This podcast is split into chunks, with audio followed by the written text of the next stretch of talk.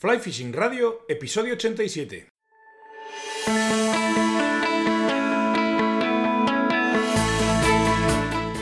Bienvenidos a un nuevo episodio de Fly Fishing Radio, el primer podcast de pesca con mosca en español. Soy Miquel Coronado y durante la próxima media hora vamos a hablar de pesca con mosca. Esta semana vamos a hablar sobre cañas, en concreto sobre las cañas que hace poco más de un año que han comenzado a comercializar desde el barco de Ávila los hermanos Gutiérrez Leralta. Sí, evidentemente estoy hablando de las cañas de la marca Draga Leralta y hablaremos con Raúl pues un poco sobre, sobre su, la historia de, cómo han llegado a, la creación de estas, de estas cañas. Hablaremos de medidas, hablaremos de acciones, hablaremos de sistemas para, para calcular medidas, acciones, etcétera, etcétera. Y bueno, charlaremos un rato sobre lo divino y sobre lo humano con, con Raúl.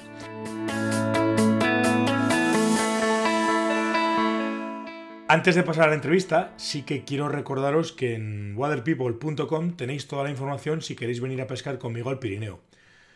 Vais a disfrutar un montón pescando truchas, albelinos, ¿eh? en entornos naturales espectaculares. La verdad es que ahora mismo, recién abierta la temporada de alta montaña, con los ríos todavía con, bueno, un poquito de agua y hay, hay posibilidades de, de pesca y vais a disfrutar un montón porque ahora mismo es cuando, cuando la explosión de, de, colores en el Pirineo y la explosión de, todo de, en, Pirineos, pues, pues os va a hacer disfrutar muchísimo pescando en, como ya digo, en entornos espectaculares.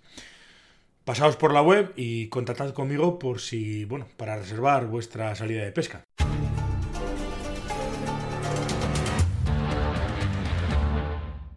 Hoy estoy con la mitad, la, media parte de, la empresa fabricante de cañas española, concretamente del barco de Ávila, si no recuerdo mal, ahora me lo, me lo corregirás, eh, con la mitad decía de la, de la empresa de cañas Draga Leralta, eh, con Raúl, eh, que tu hermano David no no, se ha podido, no ha podido estar con nosotros y pues nada, lo primero de todo, saludarte y darte las gracias. ¿Qué tal Raúl? ¿Cómo estáis?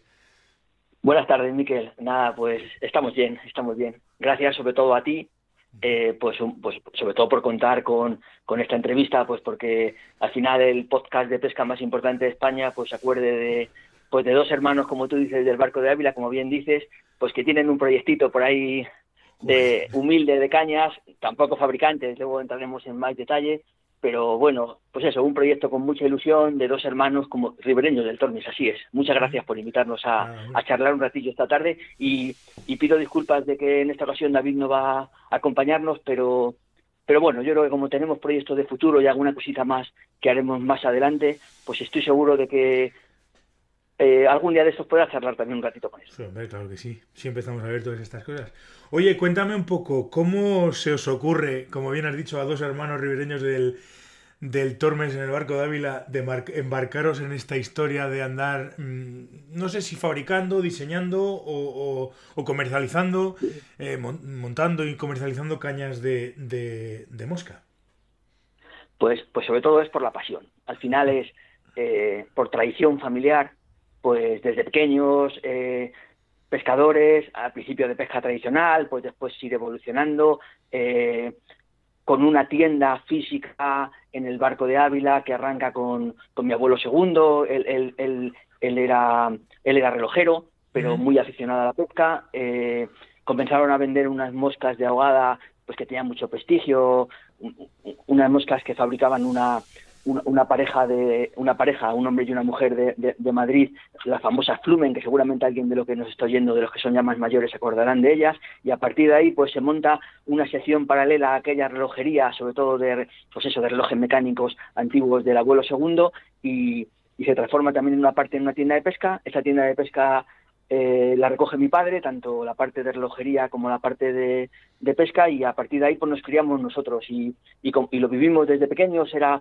era, pues era, era, mucho más que una relojería y una tienda de pesca, sino que era un centro, un centro de ocio y de conversación de, pues de la gente que iba a pescar por aquella zona y de, y de los ribereños. Y bueno pues es yo creo que nos lo inyectaron en vena desde que nacimos no y y a partir de ahí, pues bueno, por circunstancias de la vida, pues mi padre murió demasiado joven, él era un pescador muy, muy, muy afamado y, mi hermano heredó, heredó toda esa técnica y toda esa capacidad de pesca que tiene él, cosa que yo no, yo soy muy del montón, pero la verdad es que es bastante fino y, y, continuó, pues por supuesto, con esa pasión y, y bueno, eh, al final es, son circunstancias de la vida, pues él, él, él vende y ha vendido y sigue vendiendo pues un poco todas las marcas y todas las marcas prestigiosas, pero, pero un poco veíamos que porque eh, todo esto arranca con un único modelo, ¿eh, Miquel? O sea, eh, realmente nosotros llevamos muy poco tiempo en el mercado, eh, ahora ha hecho un año, a, finales del mes pasado hice un año que sacamos al mercado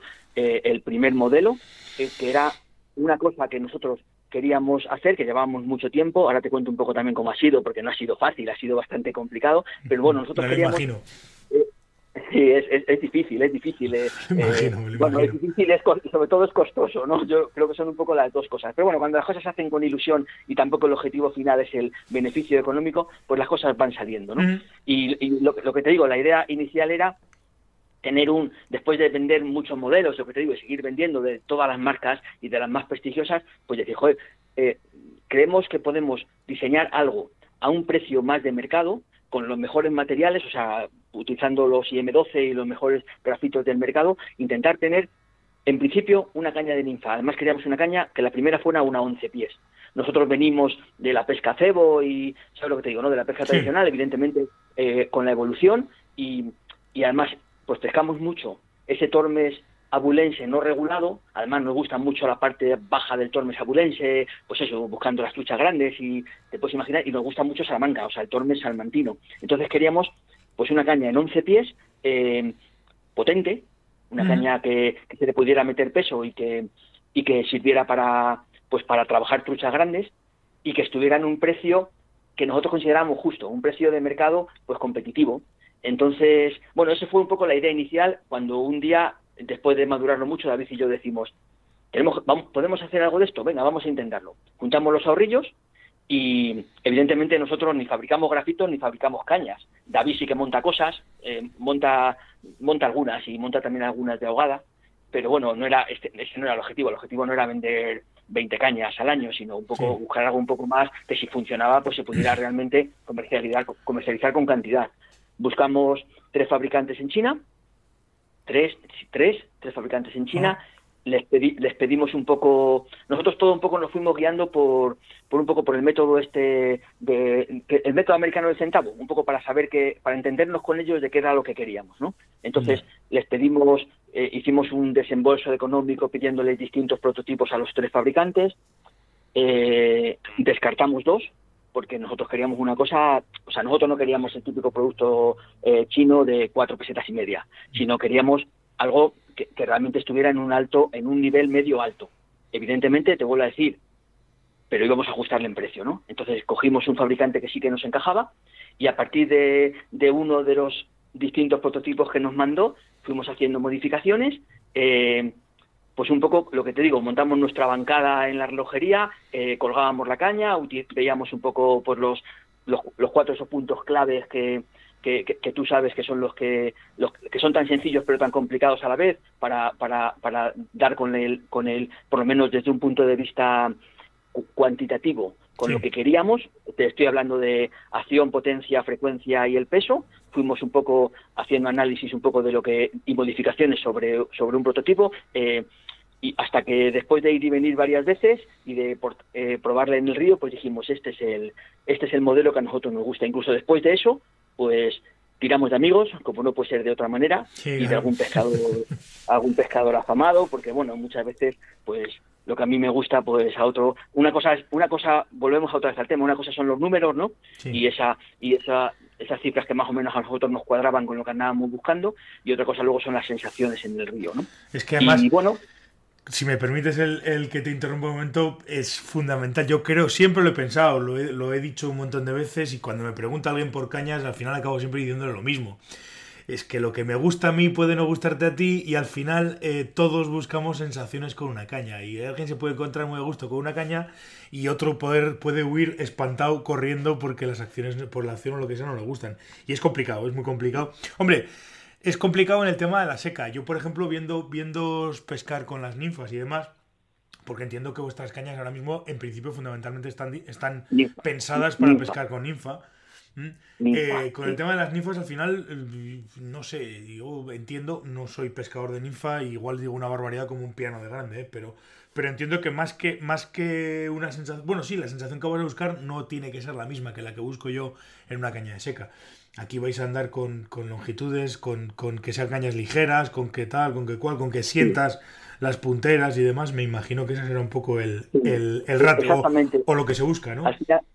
al final un poco es, es lo que tú has dicho. Eh, eh, igual no es tan complejo, por ejemplo, en el tema del lance, pero sí que tiene matices, pero, pero al final el análisis que se hace que, se hace para una caña de ninfa es el mismo que se hace para una caña de, seca. O sea, eh, la longitud, por supuesto, y el número de tramos, que es algo muy básico, el anillado es clave, tanto en una, en una como en la otra, pero luego, como te decía, un poco los cuatro los cuatro ingredientes ¿no? de, del, guiso que, que, pues eso que parecen muy sencillos pues eso la acción de la caña hombre pues pues nosotros queríamos una caña eh, tienes que buscar ese equilibrio entre porque es acción y potencia o sea tienes que, ponerlo en la balanza no y decir pues tengo que buscar equilibrio entre una caña que sea potente porque nosotros buscábamos como te decía una caña para poderle meter un 12 incluso un 14 en Salamanca y en el tipe y, poder meterle cuerpo de tusteno y, y, hacer lances largos y trabar truchas, pues tú sabes lo que hay allí, que lo has pescado muchas veces, de esas de 60, 65, 70 centímetros de Salamanca, un día que está tirando, pues como hoy, 18 metros cúbicos y que, joder, y, que, responda. O sea, buscábamos eso, pero claro, tienes que buscar de forma paralela lo que tú me estabas diciendo, que la caña sea sensible, porque es que es una caña de ninfa, es una caña para pescar al tacto. Entonces, eh, ahí eh, e, ese es el balance, ¿no? Eh, si, conoces un poco cuál es el método de análisis, pues lo que haces es que cuelgas la caña, le metes peso hasta que baja un tercio de la, de la longitud de la caña y ahí empiezas a medir ángulos. Nosotros, fíjate, te, cuento una anécdota, ¿eh? Que es, que de verdad que es anecdótico, pero lo digo muchas veces. Eh, Masi ha sacado un modelo nuevo, la SX, que es un escándalo. Yo creo que es la mejor caña que hay en el mercado. O sea, tienen una 18 que es un auténtico escándalo eh, en línea 2. Saca 68 grados de, de acción. Son los mismos grados que saca la draga. No, se la hemos copiado, ¿eh? que nosotros lo habíamos sacado antes que ellos. es simplemente una anécdota, ¿no? Pero para que veas un poco que buscamos buscamos una caña que siendo potente tuviera ese punto de, de pues eso, ese punto de acción, la acción esa eh, parabólica, que no tuviera mucha acción de punta, que es de lo que pesan las, de los que pecan las cañas que son excesivamente potentes. Y luego, eh, bueno, la potencia es una, nosotros la vendemos como 3-4, pues la caña es más 4 que 3, eso no hay ninguna duda. Eh, pero, pero luego otra, otro punto clave que, que, nos exigió muchas modificaciones de plan era el tema del peso.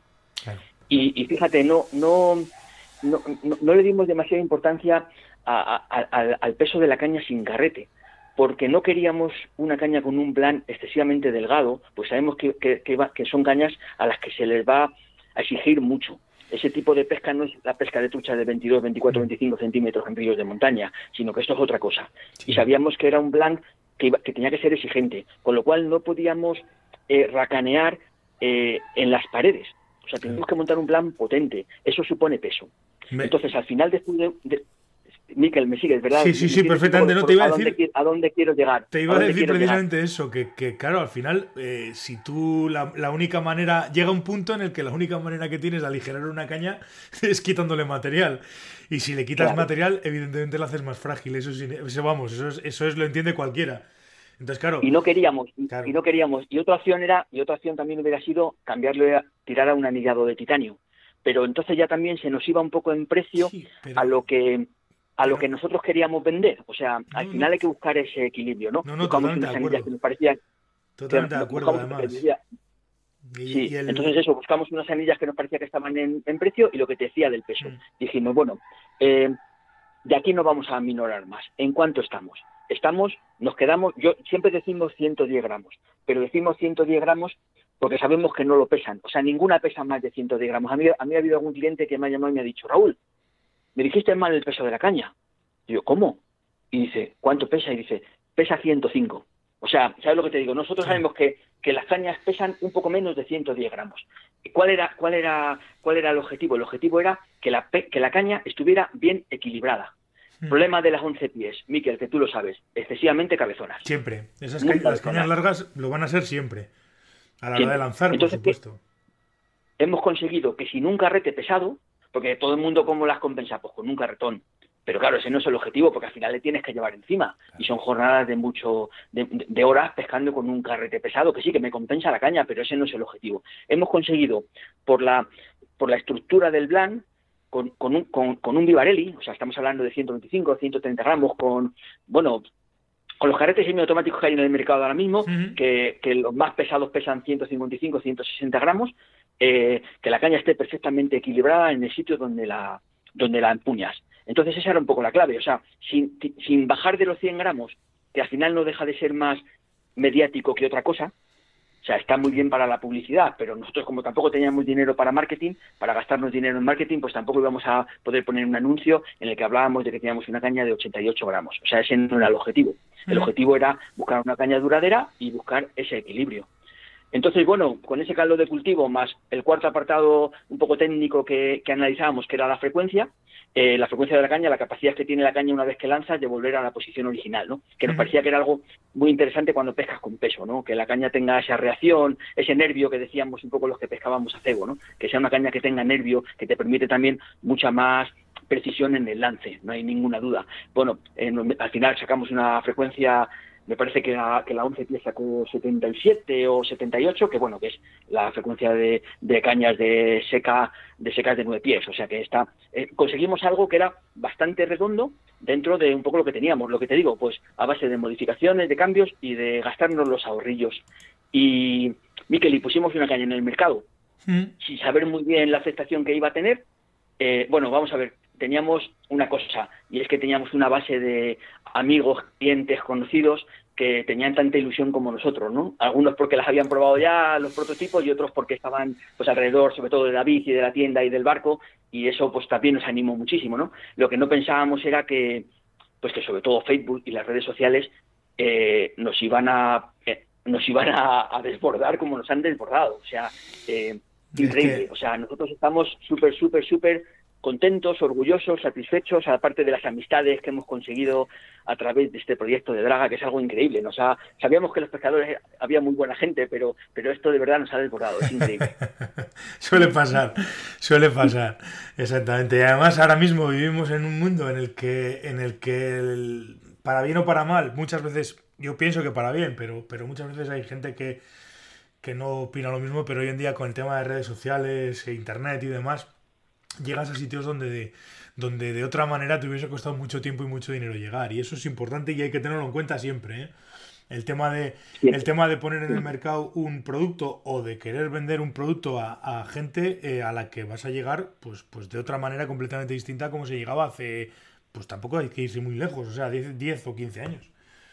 Sí, sí, los conceptos de marketing está claro que han cambiado muchísimo. Luego, evidentemente, también hay que tener suerte y caer bien, eso es como todo, como todo en la vida, ¿no? Y cumplir, o sea, y ser serio y cumplir, ¿no? Porque también, yo creo que al final es un feedback, ¿no? O sea, forma parte de todo esto, pero nosotros nos damos cuenta como periódicamente, a mí hay clientes que me mandan fotografías de, de truchas con la caña o las cuelgan directamente en Facebook y nos etiquetan, o sea, ese tipo de cosas que dice, hombre, si, joder, si yo ya le vendí la caña y me la, y me la pagó, si no tiene ninguna ninguna obligación conmigo, ¿no? Pero ya, dejan de ser clientes para convertirse en amigos. Eso es, el, problema, bueno, el problema, problema entre comillas, yo lo considero ahora mismo una ventaja si lo trabajas bien, que es un poco lo que estábamos hablando, que, que, que ahora la venta y el comprar algo se ha convertido en algo prácticamente social. Nadie compra hoy en día nada sin mirar antes en internet y ver eh, quién lo ha comprado, opiniones del que lo ha comprado, y eh, cómo funcionan y tal y que cual. Entonces, eh, la compra se ha convertido en algo completamente social, con lo cual, cuando tú compras algo y después cuando lo usas, pues lo que quieres es recomendarlo a todo el mundo y, te haces un, pequeño...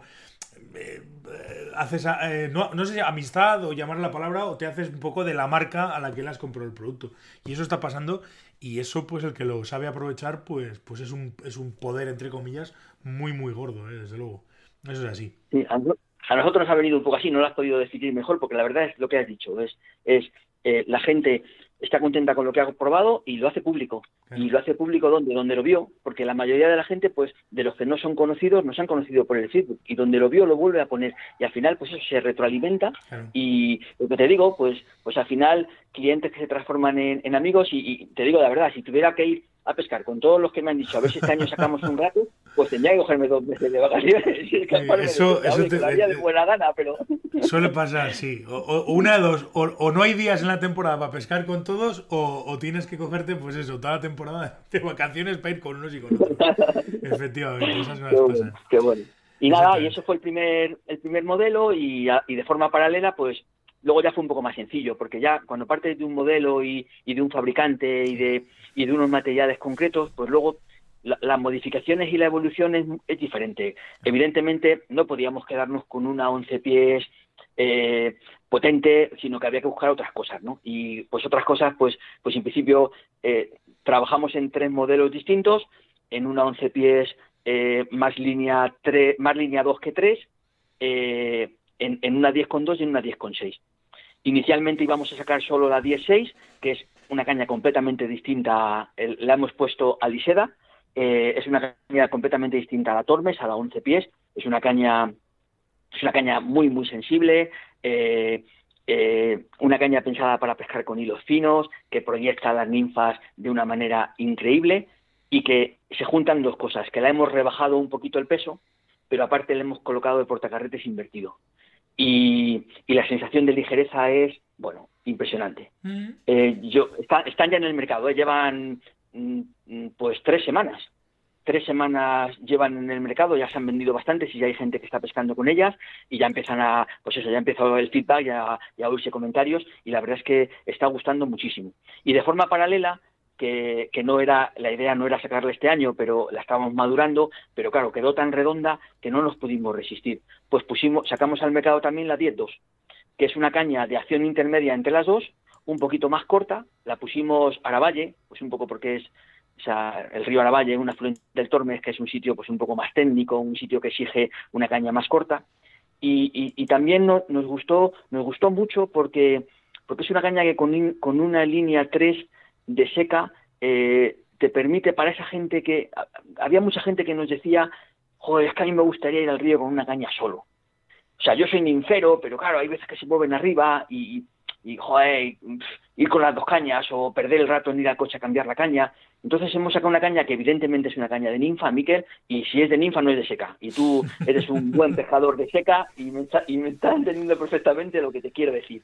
No es una caña especializada para pescar a mosca seca, pero es una caña que le metes una línea 3 y la mueve muy, muy bien. ¿eh? Muy, y, sin, y, sin, y sin tener mucha técnica, te permite pescar bien a seca. Sí. Sí, sí, te lo digo yo que no la tengo y pesco con ella y me manejo muy bien. y lo que te digo, pues un poco pensando en eso, en aprovechar el ratillo y en el día ese que se te mueven, pues pues ese rato pues cambias la bobina de, del carrete y, y, pescas con seca y después pues continúas un rato con la ninfa. Es un poco esa es la idea. Y eso es lo que tenemos ahora mismo. Una 11 pies tormes, una 16 eh, que le hemos llamado alisera, pues un poco eh, esa parte media del tormes que, me imagino que lo has pescado, ¿no? Has pescado el escenario de la Lisena. Si te soy sincero, no, conozco el, el Tormes abulense, no lo conozco. Solamente conozco la parte de Salamanca. Y, Ávila no la he pescado nunca.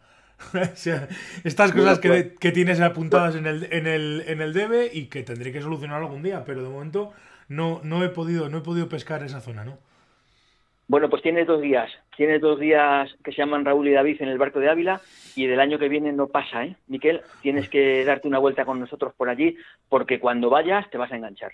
Eh, este año ya no, este año ya no porque porque estamos sufriendo a, principios de, de, junio ya estamos sufriendo los problemas de la sequía y ya ya no está bonito. O sea, desgraciadamente está pescable y yo yo pesqué el lunes Zapardiel y y está pescable y además Zapardiel tiene muchísimas con lo cual la saca siempre no pero ya no pero ya lo que te digo ya estamos empezando a sufrir pues esos problemas que, que cíclicamente sufren los los ríos de montaña no regulados. Pues es triste pero es así es así el cambio climático le tenemos nada más hay que asomarse por la ventana para ver el cambio climático que hay todavía gente que que piensa que esto es un cuento de los medios de comunicación pero es así pues si, estáis ahora a principios... va a ser un verano muy duro, sí. Va a ser un verano duro si, ya. Si estáis a principios de temporada, o sea, a principios de junio así, pues en agosto puede ser terrible esto, desde luego. ya esta semana ya hablaban de, de, si, de si va a haber problemas de riego. Date cuenta de que ahí el cultivo un poco así más emblemático son las judías del barco. Ah. Y, y te hablo de memoria, pero les pueden quedar cuatro, cuatro o cinco riegos seguro, ¿no? Y además los últimos, pues esos son un poco los que ya son más necesarios porque es cuando aprieta más el calor. Y ya hablaban de si no iba a haber restricciones de riego, que sería pues acabar con la cosecha de un año entero. Es complicado. ¿eh? Sí, sí, no, desde luego, desde luego, desde luego. Eso es, es, complicado y además está la cosa, está la cosa joder. Yo mira, hoy estaba viendo las imágenes en televisión esta mañana que andado, andaba nevando en el Pirineo y andaba. Bueno, de hecho, estuve, estuve yo el fin de semana pescando con unos clientes en el, el viernes y el sábado. Y, y, oye, la verdad es que los ríos están bien de agua, bien. Ahí, ahí todavía queda nieve, todavía queda queda algo de nieve, de agua van medianamente bien, estos días está lloviendo, ha habido, ha, vuelto a nevar. Eh, ayer, antes de ayer, y anda, ha vuelto a nevar, o sea que veremos a ver, pero sí, sí, no, la verdad es que se, se, intuye un verano complicado, se intuye un verano complicado y, veremos a ver qué, qué, pasa, a ver, porque en, miedo. En, muy, en, Gredo es muy complicado, porque date cuenta de que Sierra Llana ya no queda nada de nieve y quedan pues bueno, neveros marcados, los neveros de arriba del todo de Circo, de Circo de Cinco Lagunas, la galana zona de Gredos, que sí que se ve, pero muy poquita nieve, o sea, muy, muy poca, más, bueno, neveros sueltos de estos que, pues bueno, que ha, habido incluso años, te estoy hablando de que yo lo he conocido, que aguantaban de un año para otro, el Corral del Diablo, o sea, ese tipo de neveros, queda un poquito arriba, o sea, nada, y Sierra Llana no tiene absolutamente nada de nieve. Va a estar Entonces sí que, va a estar complicado, sí. Va a estar muy complicado, sí. ¿Qué vamos a hacer? Oye, una, una, volviendo un poco al tema de las cañas y una curiosidad, has estado hablando del, del, del tema este del, del, céntimo, del centavo, la, prueba del centavo. Eh, pues a lo mejor a lo mejor hay alguien o seguramente habrá alguno que, haya preguntado y se haya preguntado y eso de la prueba del centavo qué, qué, qué es lo que ¿Eh? algunos algunos lo conocemos por haber leído y tal pero bueno habrá gente que pueda preguntar que cuál es el, tema de la prueba del centavo aunque lo has comentado no que se trata de, poner la caña doblarla y ponerle peso pero si puedes explicarlo pues, pues Sí, es un poco eso, Miquel, porque la idea también es que tienes que tener, o sea, tienes que tener una base científica un poco para armar todo. Porque, y además, sobre todo cuando estás haciendo modificaciones periódicas, tienes que tener un método de análisis y el método de análisis tiene que ser cuantitativo, no hay ninguna duda. El cualitativo luego ya te da el río y luego lo que, habla, lo, que lo que hablábamos antes de las sensaciones y todo lo demás te lo va a dar el río. Ah. Pero teníamos que basarnos en algo. Eh, le llaman del, del centavo porque cuando, cuando los americanos eh, le metían peso a la caña. Eh, ellos lo que hacen es que colocan la caña en horizontal, eh, se, la arma, armarla es bajarla, poner la puntera, meterle peso hasta un tercio de la, de, la longitud que tenga la caña. Pues en el caso de una 11 pies, 11 pies entre 3, tienes que bajarla. Y, y, en la bolsita que colocaban en la, punta en la puntera de la caña para irle metiendo peso, lo que hacían era que metían centavos de dólar. Entonces, hay una tabla una tabla que, vincula ese, esos, ese número de centavos que cuentas cuando la caña ha cargado, la vincula y te da un número que es la acción de la caña. Bueno, en este caso no es la acción, es la potencia. Lo que pasa es que hablamos de acción, es una caña de acción, acción 3, acción 4. Realmente eso es la potencia. La acción te la da el ángulo que adquiere la caña en el momento en el que está cargada. Eso con un ángulos te vas y te marca los, esos son los 68 grados que yo te decía que justo tiene la Tormes 11 pies y que coincide con ese modelo tan prestigioso que está en que está en el mercado, ¿no? Que es que es que realmente es una casualidad porque podrían haber sido 67 o 69 o 75, ¿no? Pero bueno, sí que está claro que queríamos una caña que no fuera muy de acción de punta. Porque vamos a ver, Miquel, eh, eh, está el mercado lleno de, de fabricantes que nos dicen tengo una caña que tiene que reserva mucha potencia para truchas grandes, pero que a la vez eh, te protege tipos muy finos para pescar con ocho y con nueve y con dieces. Eso, eso es imposible. Eso es muy difícil. Eso es imposible. O sea, eh, vamos a ver, podemos buscar un equilibrio y, no, y creo que nosotros lo hemos encontrado. Eh, pero, pero es, prácticamente imposible que la caña sea muy sensible y que, y que, y que te respete pues eso, la posibilidad de pescar con hilos muy finos y que proyecte muy bien y que luego tenga una potencia para sacar truchas de 60 centímetros, ¿no? Entonces, nosotros eh, eh, sobre eso, o sea, sobre esto, sobre todo este comentario que te digo, es sobre lo que nosotros técnicamente fuimos evolucionando. Entonces, lo que te digo, nos, nos dio 68 grados de acción, que es una acción eh, que ya no es, que es una acción no es rápida, sino que es media rápida. La tendencia de las cañas potentes es que sean acciones, acciones muy rápidas, por encima de por encima de los de los por encima de los 70 grados, o sea, se van a 70, 72, incluso hay cañas de 75 grados en, en, el mercado, ¿sabes? De cañas, te estoy hablando de cañas de 11 pies ninferas, de las conocidas que tenemos, hay cañas que se van a 73, 74 grados. Evidentemente son cañas muy de punta. Eh, pierdes sensibilidad y pierdes lo que decimos, pues eh, ganas, en, ganas en otras cosas, evidentemente, ganas en, ganas en la capacidad de, de, de poder pues truchas que tienen mucha más mucha más potencia, ¿no? Entonces, lo que te digo, una cosa fue esa y la, y la otra, y el, método realmente analiza esas cuatro cosas, ¿no? La acción y la potencia, te dice la línea que es y te dice los grados que tienes de, acción, te marca la, la, frecuencia, la forma de marcar la frecuencia, de analizarla es muy curiosa. Tienes que, tienes que soltar el peso y dejar balancear la caña. Entonces, tienes que medir el tiempo de una serie de oscilaciones, de cinco oscilaciones, grabas y mides el tiempo en el que la caña ha oscilado cinco veces. Eh, y, y, con ese tiempo, también por una tabla, pues te dice un poco esa capacidad de reacción que tiene la caña, ¿no? el nervio ese que yo te decía que utilizábamos los que pescábamos a cebo, ¿no? Esta caña tiene, tiene mucho nervio, ¿no? Que, que como te decía también antes cuando lo hemos comentado, pues es interesante a la hora, sobre todo, de la precisión del lance. Claro. Eh, eh, lo, lo dice mucha gente, que la, que la, que la Tormes es una caña muy precisa en el lance y es por eso, es porque tiene una frecuencia muy alta. Y el, y el cuarto punto, porque luego se analizan un poco más cosas secundarias, ¿no? Pero el cuarto punto clave del método es el peso, pero el peso compensado. O sea, al final es, eh, le meto, pongo un carrete, peso el carrete, le meto peso en, en la parte de atrás del talón de la caña, busco el punto, pues esos, esos cuatro dedos, esos tres dedos y medio, cuatro, en función de, donde yo agarro la caña en el mango, que es el punto en el que tiene que estar equilibrada la caña, y, le voy metiendo peso al carrete hasta que consigo que la caña quede equilibrada en ese punto. Sumo la el peso de la caña, sumo el peso del carrete, sumo los gramos que le he sumado para que compense y tengo el peso equilibrado.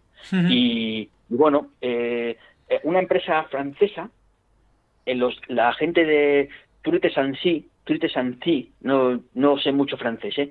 eh, eh, inglés y poco, lo justo para entenderme con, con los fabricantes que, es difícil. Pero estos de Truite Santi, que seguramente sí que les conoces, Miquel, hacen análisis periódicos de, de las cañas más prestigiosas con este método que te digo, con el método de, del centavo, con el sistema del centavo.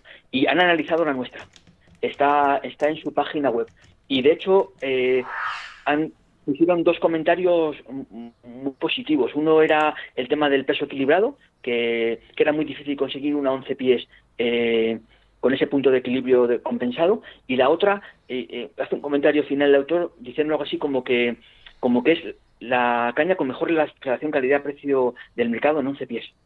Pone, dice algo así como, es que te hablo de memoria, pero dice algo así como que se pueden comprar cosas bastante peores y, bastante más caras. Una hace una expresión así de ese tipo. Bueno, ya son franceses y traducen a su manera, pero sí, vino a decir algo así como que era eh, la de las mejores relaciones calidad-precio del mercado. Sí, los han puesto muy bien y utilizan este método. Si hay algún oyente a lo mejor que, le interese y que quiera indagar en el tema, pues es Truites and Sí. Pondré, acabo de encontrar la página web, de hecho estoy ahora mismo en el artículo este, lo pondré en las notas del programa para que, para que el que quiera echarle un vistazo lo pueda, lo pueda revisar y, lo tengo aquí. De hecho, de lo que decías, el final viene a decir, el balance de esta draga es muy correcto considerando la longitud y la potencia. Hemos medido PT más altos en cañas del mismo tipo, mucho más caras.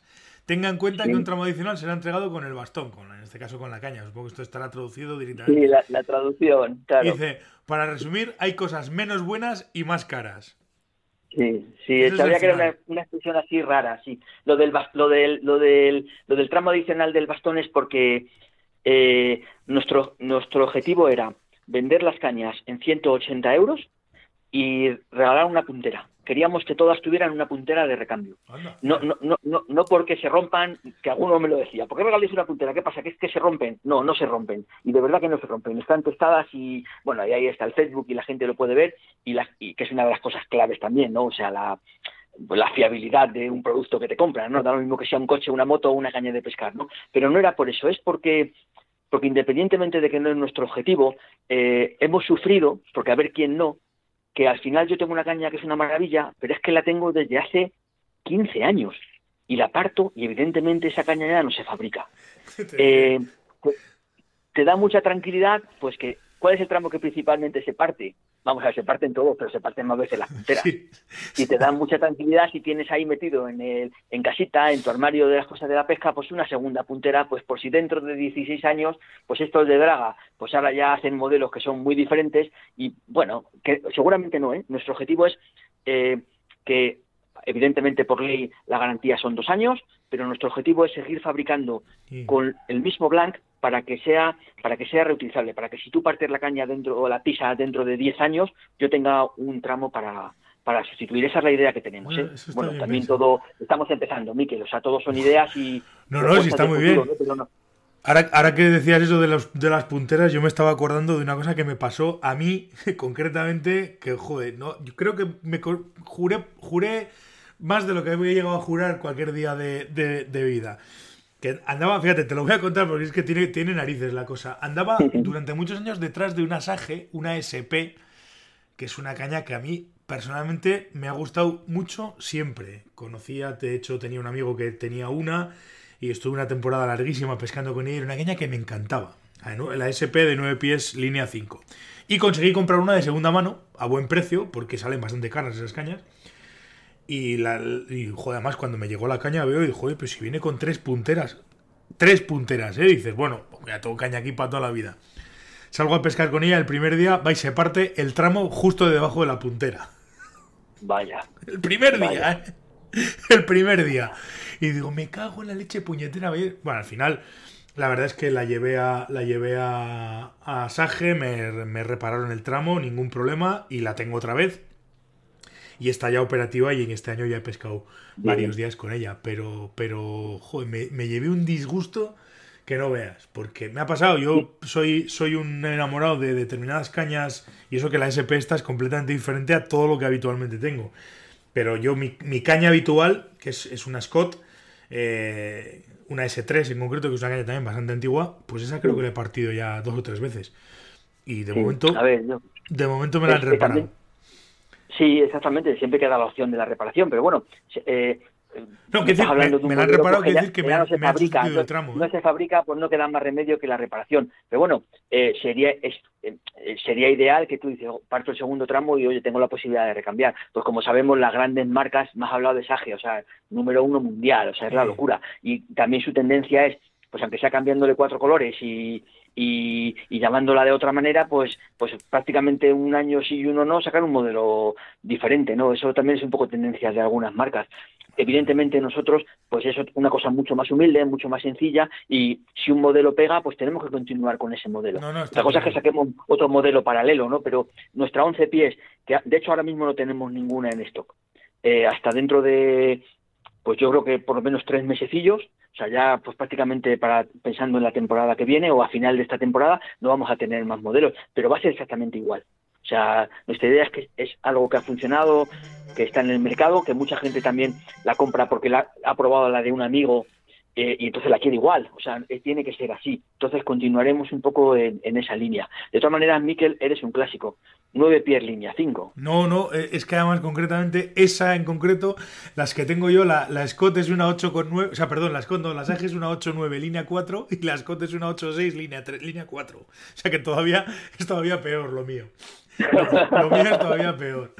Pero bueno, son cosas ya, que... Ya, no, ya, no ya, ya, ya son líneas 3, eh, 9 con 6, ya bueno, la tendencia ya, todo ha evolucionado también muchísimo. Sí, pero ¿eh? yo... líneas más ligeras, sí, sí, sí. Ese, ese tema de las tendencias de las cañas me, me llama muchísimo la atención y me resulta muy curioso porque, porque bueno, al final estamos hablando de, que, claro, las cañas han evolucionado y el tema ha evolucionado, y si me lo permites, eh, voy a decirlo, yo por lo menos mi teoría es que ha evolucionado precisamente porque lo que ha evolucionado ha sido la pesca hacia la ninfa.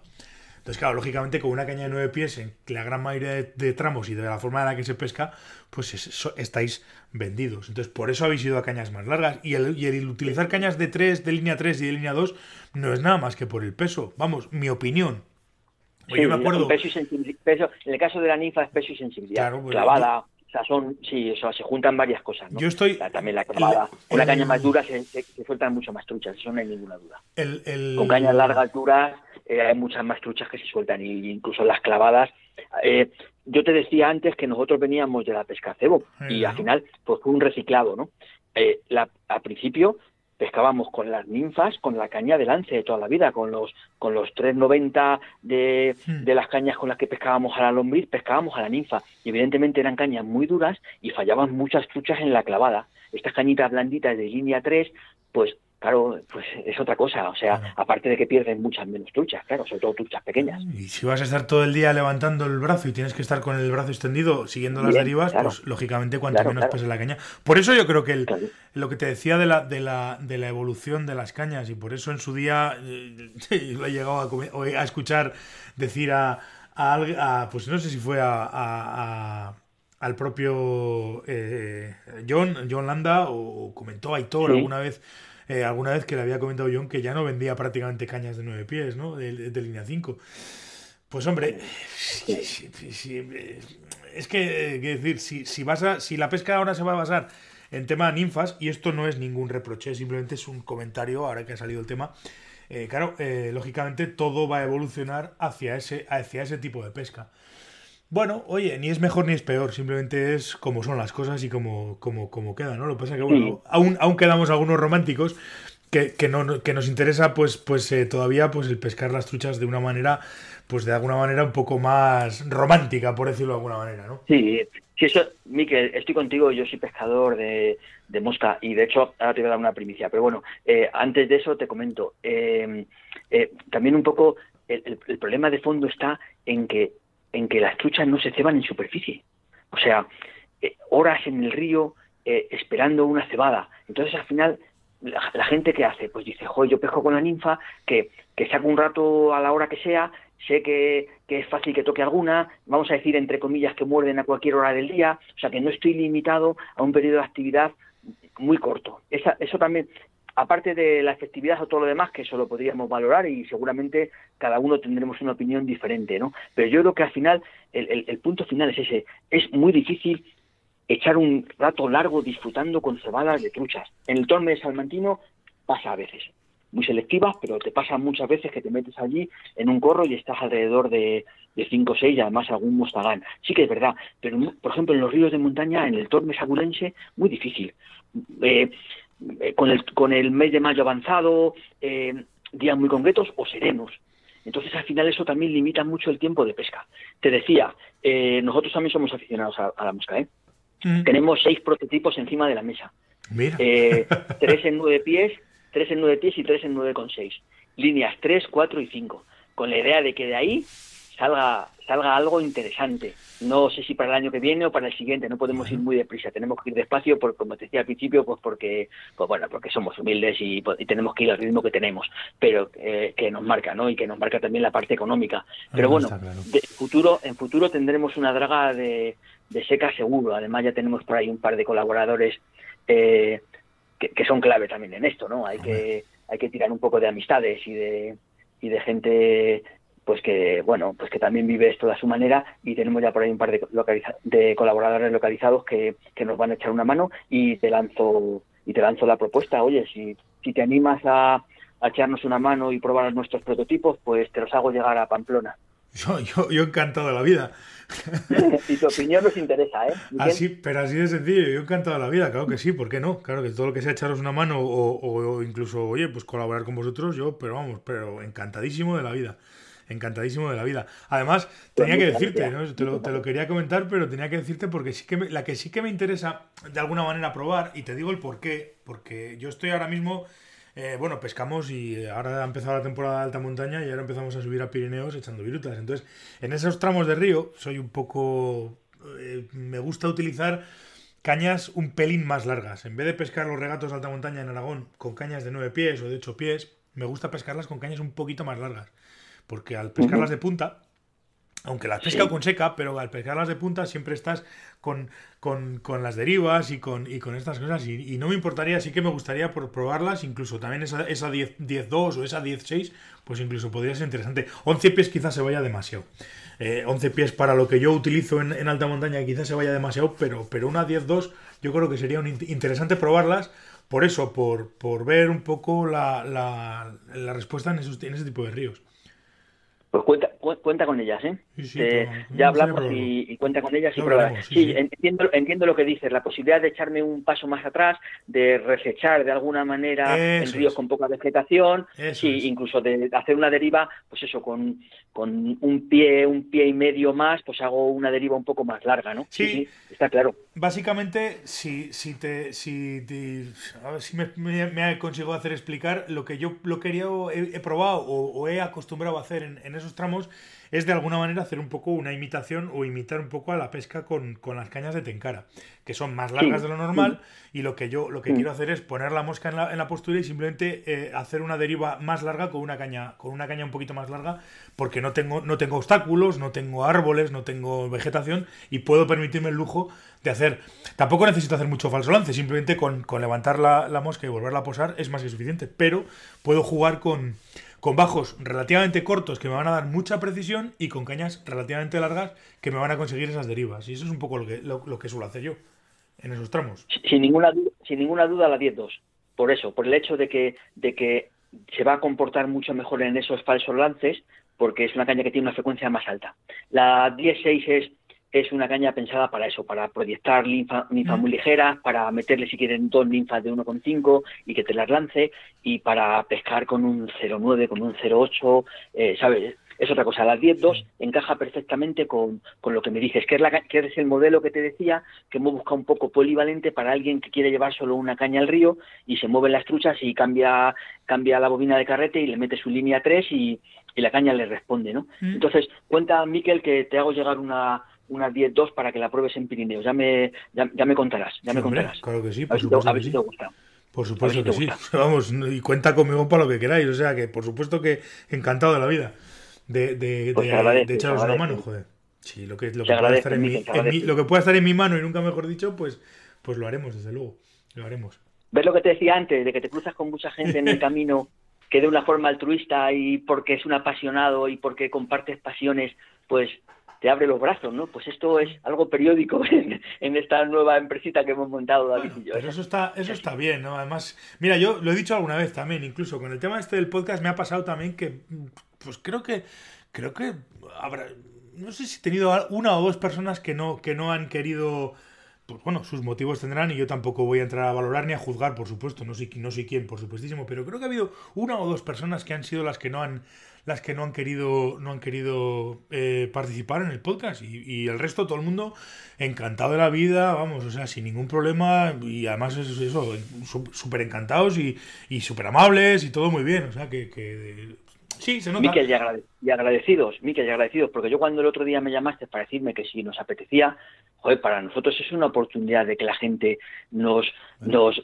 nos oiga hablar y nos oiga contar nuestra experiencia. O sea, al final nos estás haciendo, entre comillas, una publicidad gratuita, ¿no? Y eso para nosotros es un orgullo. O sea, que te acuerdes de nosotros y que, y que joder, estos otros chicos de Ávila que tienen una modelo draga, les hago una entrevista. Nosotros súper agradecidos, de verdad. Sea, no entiendo cómo alguien te puede decir que no quiere, no entiendo. Bueno, oye, ya sabes que, ya sabes que todo el mundo tiene sus, sus razones y bueno, puede haber gente que tenga un poco más de dificultad a la hora de hablar y no, es que a mí eso habla en la, radio, me pongo nervioso, bueno, sin más, ¿no? Son cosas que, que, bueno, oye, cada uno tiene sus razones y tampoco vamos a... Yo por lo menos no soy quien para, para juzgar absolutamente a nadie, ¿no? Ni, muchísimo menos. Habrá quien incluso escuchando el, el programa me diga, va, pero si este es un pelado que no tiene ni puñetera idea, que también me imagino que lo sabrá. Pero bueno, yo lo hago con la mayor de mis, con la mayor de mis ilusiones y la verdad es que de momento estoy muy, muy contento con, con, con cómo están saliendo las cosas, desde luego.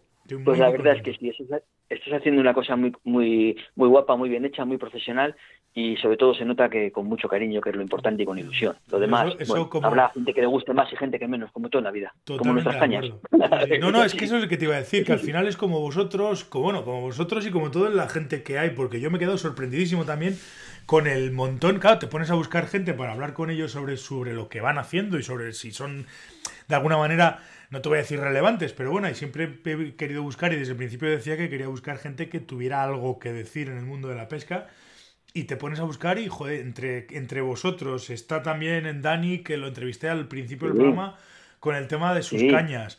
El chico este de, Soria, que también este, este ya, la liada suya era mucho más complicada porque se dedicaba, él, lo que hacía era comprar el grafito y hacía los mandriles, los blancs se los fabrica él, bueno, bueno, un, un tinglo que pa' qué. Un fenómeno, un fenómeno. Estuvo, estuvo en las jornadas de, de pesca del Alto Tormes hizo una exposición y la verdad es que tiene mucho mérito, ¿eh? Porque es que cierto que es que empieza desde abajo, o sea, eh, solo le, le faltaba fabricar los mandriles y ya sería, vamos, ya sería, pues eso, un, un masia, que también lo has tenido, por cierto, ¿no? Sí, con, con Te guarda haberlo oído, ¿verdad? Sí. Con Alejandro, sí, además Alejandro lo conozco hace muchos años y es buen, es buen, buen amigo y sobre todo buena persona. Eh, y es un, número uno, la verdad. Sí, sí, sí, y, es súper interesante escucharlo hablar de cualquier cosa de las que tenga que hablar. De montaje de cañas, de bajos de línea, de montaje de moscas, de lo que sea, porque es un fuera de serie. Es un fuera de serie. Sí, ya mencionado también a Dani, que es otro fenómeno, es un monstruo de las redes sociales, o sea, eh, o, sea otro, otro crack, o sea, otro empresario español que bueno pues que lo ha montado muy bien y sobre todo eso es un crack de las redes sociales sí, eh, al final pues bueno pues sí somos un pequeño mundillo. Nosotros somos los últimos y los más y los más modestos pero pero es muy interesante estar aquí claro que sí claro que sí. Al final es lo que te digo es, ponerle ilusión y es ponerle ganas y, van saliendo las cosas. Eso sin eso es indudable vamos.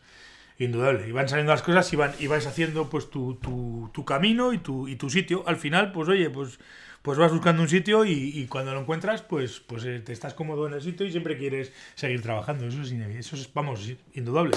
Pues ya me, has dicho, empezasteis con una caña de 11 pies, ya tenéis dos modelos más, ahora que estáis probando más prototipos, no sé qué, no sé cuántos, pues al final, evidentemente estas cosas, pues, pues te pica el gusano y empiezas ahí, ahora, y ahora sacamos, y ahora quiero probar, y ahora quiero probar. Eso es así. está bien, ¿no? es, lo que tiene que ser, es lo, es lo chulo de todo esto poco a poco sin correr demasiado porque sabes tú que tampoco que luego vienen los resbalones pero bueno sí sobre todo con eso con mucha ilusión y, y bueno y además es un proyecto de dos hermanos de dos apasionados de la pesca. Bueno detrás están como te puedes imaginar pues sobre todo mi madre que además le llamamos Leralta Rocks, pues es un poco nuestro segundo apellido y es un poco también en, en, homenaje a ella. Luego, pues nuestras parejas, que de alguna manera, pues también Verónica y Silvia, pues sufren lo que sufren, porque es, es que es que esto de la pesca dedica, hay que dedicarle mucho tiempo y es que y, bueno, y, le dedicamos menos de lo que nos gustaría, ¿no? Pero claro, pues cuando coges una pasión de este tipo y además deja de ser hobby para ser hobby más una parte de negocio, trabajo, pues al final todo se complica un poco más, ¿no? Pero bueno, hemos tenido la suerte de que tienen mucha paciencia. Yo además, eh, mi chica tengo la suerte de que es pescadora y con lo cual también, pues oye, pues hay una serie de, salidas de pesca que pues que disfrutamos conjuntos y eso también es bonito. Eso sí que eso sí que está bien, desde luego, eso sí que está bien. Es, es, es chulo el, poder compartir con, con tu pareja un una, una pesca o un, hobby más que la pesca en concreto porque es el nuestro, pero si tienes otros y los puedes compartir, pues es, una gozada, desde luego. Es una gozada. Oye, volviendo un poco al principio, al tema de, las cañas y a los chinos y a todas estas movidas, yo me imagino que la labor de, de, de búsqueda sobre todo al principio de fabricantes y de que te manden un poco las especificaciones de los blanks, lo que tienen, lo que quieres fabricar tú, que te lo monten y tal y cual, tiene que ser una experiencia casi casi religiosa, ¿no? Como decía aquel. Es complicadísimo, es complicadísimo. por, eso te lo digo. Ahora, ahora, ahora es cuando toca decir eso de yo os animo a todos a... No es el caso, o sea, es complicadísimo, eh, hay que tirar de cartera, eh, hay hay problemas siempre con envíos, con aduanas, con modificaciones que después de estar esperando no sé cuánto tiempo te la manda y no te entendió lo que le dijiste, hay problemas con el idioma, eh, mi inglés no es muy bueno, pero el suyo es peor. Eh, no hablo del que, con el que, con el que al final nos quedamos, sino con todos los que tratamos. Tratamos con tres fabricantes diferentes. Y luego también, Miquel, hay mucha, hay mucha purrela, ¿eh? O sea, eh, China tiene mala fama pero porque es que realmente hay cosas muy malas. Pero lo, cual no quiere decir que todo sea malo. O sea, hay en China puedes hacer productos buenos y con materiales muy buenos. Hay que pagarlo. Evidentemente, si quieres, eh, eh, en Internet entras y dicen, hazte tu propia caña por 50 dólares. Y por 50 dólares te mandan el blanc, te mandan las anillas, te mandan hasta los hilos para anillarla. es verdad, incluso a lo mejor por 45, no sé, 50 con envío, me parece que es. Las hay y de ahí para arriba lo que quieras. Pero claro, pero pero pero nosotros buscábamos otra cosa, Miquel, nosotros mm. buscábamos, por eso descartamos los dos primeros. Lo primero que teníamos claro era que tenía que ser eh, grafito alto módulo, eh, 40 toneladas o más, y M12 como mínimo o toraina no carbono. Eso lo teníamos clarísimo. Con lo cual, pues también eh, todo lo que son prototipos y todo lo que son muestras supone un desembolso económico mayor. Y luego también el problema es la, es la lejanía. O sea, si yo al final tengo que ir a hablar con un señor de Madrid y sentarme con él para que me haga tres modificaciones, es sencillo. Pero claro, si le que hacer, si tengo que pedir las modificaciones a un tío que está en Shanghái, pues pues es mucho más difícil. Eh, es, es complicado, ¿eh? no, no es fácil, es complicado y sobre todo eh, económicamente, bueno, todavía no, no salen los números, pero bueno, algún día saldrán, ¿sabes? Pero, a ver. Pero, lo que te decía al principio, no es un tema, tampoco es un objetivo. Eh, el objetivo final de esto no ha sido nunca económico, sino que a nosotros nos hacía mucha ilusión tener una caña propia.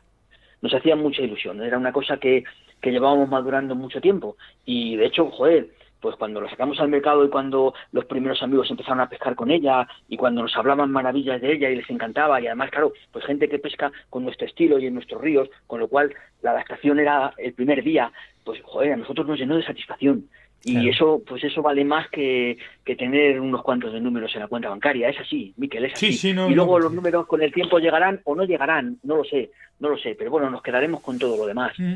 Lo tenemos claro. No, no, pero eso es así, y, así tiene que ser. Es decir, que al final eh, este tipo de negocios no los puedes montar para, para buscar resultados al tercer día.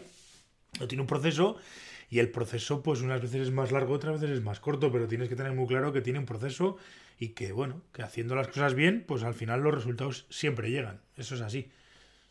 esperemos, bueno, ojalá, ojalá, esperemos que sí. De momento lo que te decía, la 11 pies ha funcionado, todo lo que hemos eh, lo hemos reinvertido y estamos fabricando de, la, fabricándola de nuevo exactamente igual y bueno, pues ese es el ciclo, ¿no? Y, nos han dado ánimos para seguir con prototipos diferentes, con lo cual quiere decir que es que esto sí que parece que rueda y funciona, ¿no? o sea, yo creo que yo creo que bueno, pues eso, lo que te digo, ilusión no nos falta, ilusión y ganas no nos falta. Y además la mejor la mejor eh, la mejor prueba de que esto funciona es que ahora mismo, por ejemplo, pues estáis esperando a recibir nuevos modelos y que no, que no os queda ninguna y que, y que estáis esperando a recibirla de nuevo. O sea, que decir, mejor, mejor prueba que esa de que el tema está funcionando, pues evidentemente no, no hay.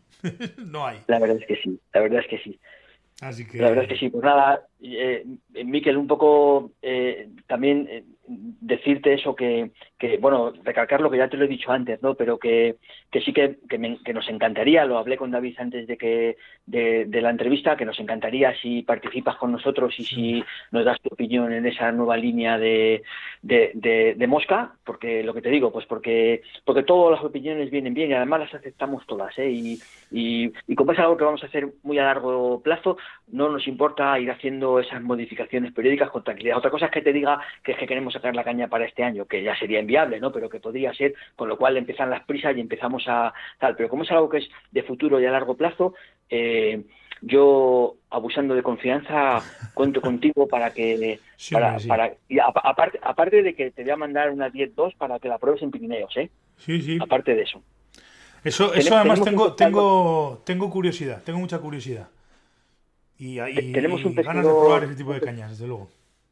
Sí, sí, pues espero que te guste, ya, me contarás. tenemos un pescador francés que fue uno de nuestros primeros clientes y que apareció de casualidad.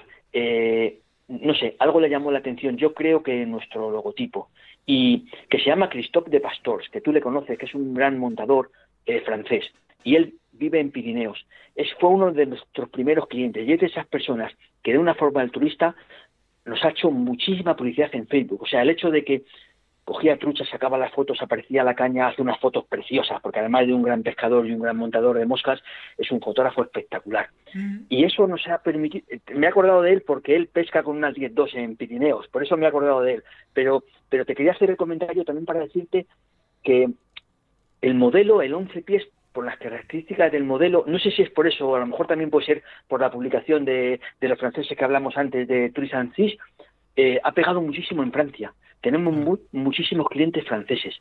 De hecho, hay lista de espera ahora cuando lleguen de clientes franceses que quieren una 11 pies. Me he acordado cuando, cuando, hablando de Pirineos y de la 10-2, por Cristóbal, por Cristóbal de Pastor, que desde aquí también un poco por si escucha el, podcast, pues le doy, le doy, le mando un abrazo y le doy las gracias también públicamente porque es una persona que de una manera altruista total se ha aportado con nosotros de una forma maravillosa. Que un pescador con tanto prestigio eh, coja nuestra caña desde el primer día, diga que le encanta, que, que dice públicamente que es la mejor once pies que ha tenido. O sea, un, una persona que ha pescado con todo lo que hay del mercado. O sea, es, la verdad es que sí, estamos súper, súper agradecidos a, a, Christophe. Un, buen personaje, un fenómeno. Sí, sí, no estoy aquí revisando un poco la página esta. Lógicamente, claro, estos, estos franceses tienen. Esta gente le pega mucho a la ninfa también y tienen, tienen bastante nivel. Y bueno, todo lo que sea. y también tienen bastante nivel de pesca y también tienen un poder adquisitivo un poco mayor que el nuestro, con lo cual esos 180 euros en Francia es todavía un poquito menos. O sea que sí que que te digan que es una caña que tiene buena relación calidad-precio y aparte, pues es la diferencia de, poder adquisitivo, pues yo creo que también ese es otro de los argumentos por los que ha caído muy bien allí.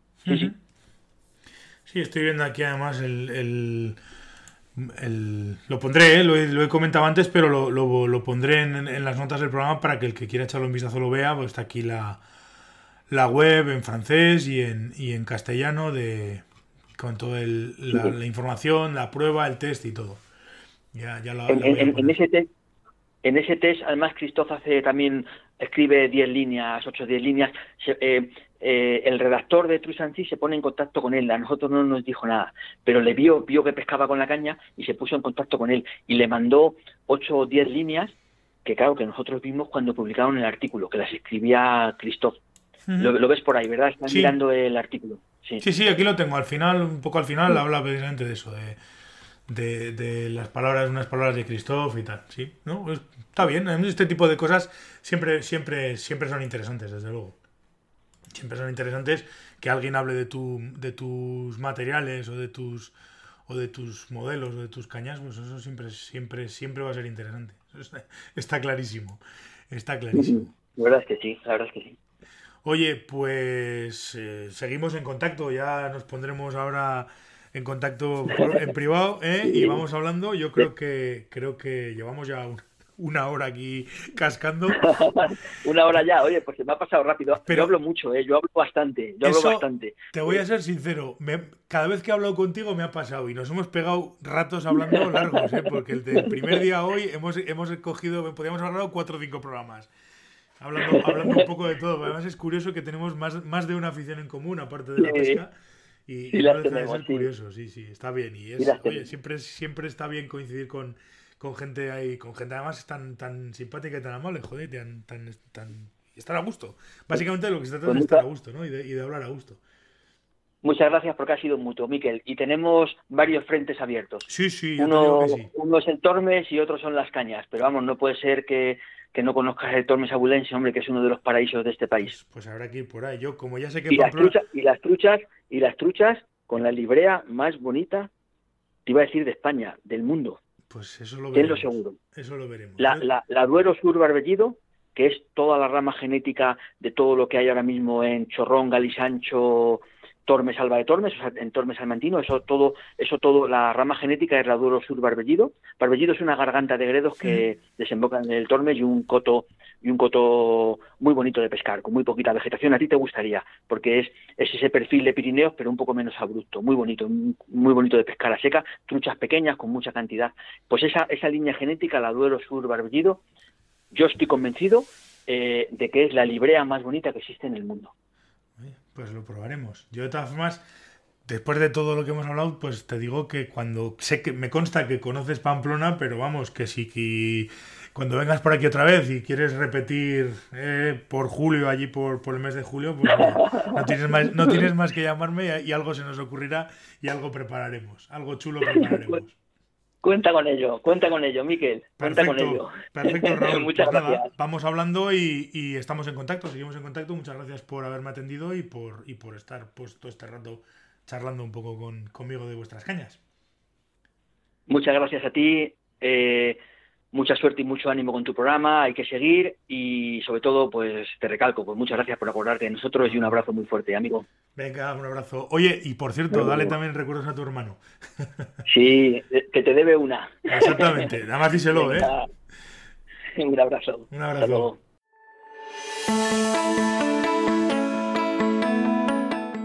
Y una semana más hemos llegado al final del programa. Muchísimas gracias, como os digo siempre, a todos por estar al otro lado. Mm, os agradezco muchísimo vuestras valoraciones, vuestros me gusta y el feedback que me estáis dejando en todas las plataformas. Eh, os animo también a que vayáis dejando los que uséis iTunes, me dejéis alguna valoración, que siempre se agradecen y son interesantes. Eh, los que bueno, escuchéis iBox, la verdad es que últimamente estoy teniendo ciertos problemas otra vez con iBox, voy a intentar solucionarlos y bueno, eh, espero ponerme al día en breve con, esta plataforma y todos los demás, pues YouTube, Spotify, Google Podcast, en principio no, no, tengo constancia de que exista ningún problema con el podcast. No obstante, si alguno tiene algún problema, no lo recibe bien, no lo escucha o lo que sea, pues evidentemente decírmelo porque así lo podré subsanar cuanto antes.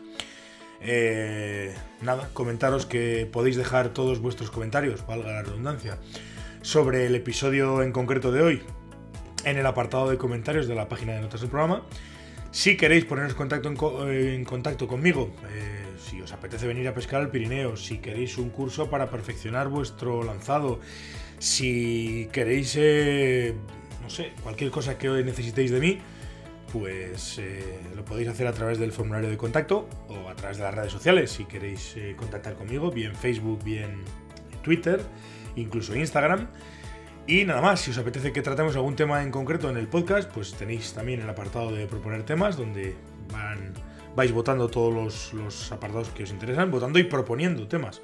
Pese que hay veces que esos temas son un poco complejos de, atacar, sobre todo para una cosa tan artesanal como la mía. Pero bueno, lo voy a intentar, voy a ir intentándolo. Os lo he dicho más una vez, pero hay cosas que, lo voy a ir intentando.